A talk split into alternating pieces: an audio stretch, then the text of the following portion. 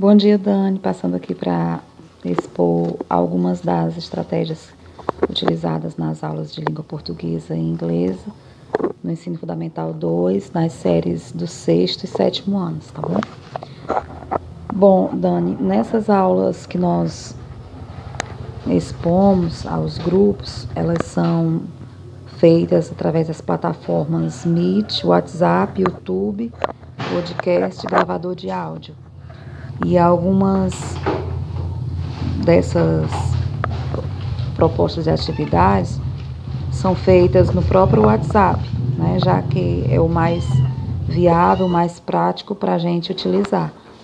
Mas, por exemplo, no Meet nós vemos as atividades de discussão de leitura, de diálogo, né, de apresentação de livros, de capítulos lidos, nós conversamos no Meet a respeito das leituras que nós fazemos no decorrer da semana ou da quinzena, como acontece na maioria das vezes. E aí se promove aquela discussão, aquele, aquele diálogo né, com os alunos.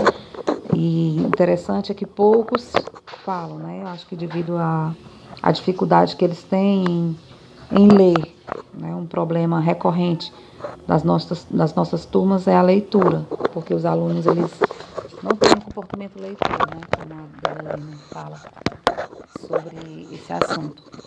Então, assim, é um pouco complicado o tratamento da leitura nas discussões no MIT, mas não deixa de ser feito. É, elas são feitas no Meet, certo?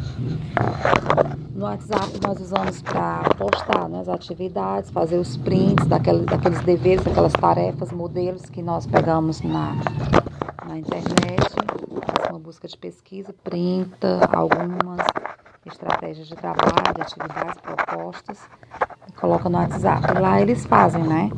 As atividades também repostam para a gente. No YouTube nós usamos os vídeos.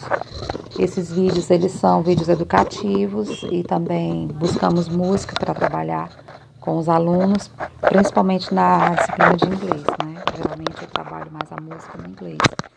E o YouTube também ele, ele é um instrumento importantíssimo para fazer a busca de pesquisa, né? Pesquisar assuntos com já conhecidos e desconhecidos por eles. Então, o YouTube é uma ferramenta muito importante na, na metodologia de ensino aí dessas aulas remotas, né? Não só nas remotas, mas também nas aulas tradicionais.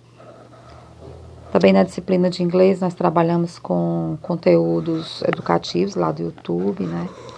Ah, eu faço um alinhamento também com o livro didático. O livro didático eu utilizo, mesmo que não seja para é, deixar conteúdo novo, para colocar conteúdo novo, mas geralmente eu estou é, implementando algo novo, né? Dentro dos conteúdos que nós trabalhamos no livro didático. Eu faço uma associação também com com algum material do, dos vídeos no YouTube. Utilizo também essa ferramenta que eu estou utilizando agora, o podcast, para dar explicações, explicações de, de assuntos do livro, de é, avaliações, de atividades, para tirar dúvidas também. O gravador de áudio, os alunos para gravarem a leitura, para trabalhar a fluência, a oralidade com eles. E a correção e reedição de texto também é feita através do WhatsApp, né? ou do próprio gravador de voz do áudio do WhatsApp. É basicamente isso, a, as metodologias de ensino, e espero que eu tenha contribuído em alguma coisa. Se eu lembrar, farei uma outra postagem de um podcast, tá bom?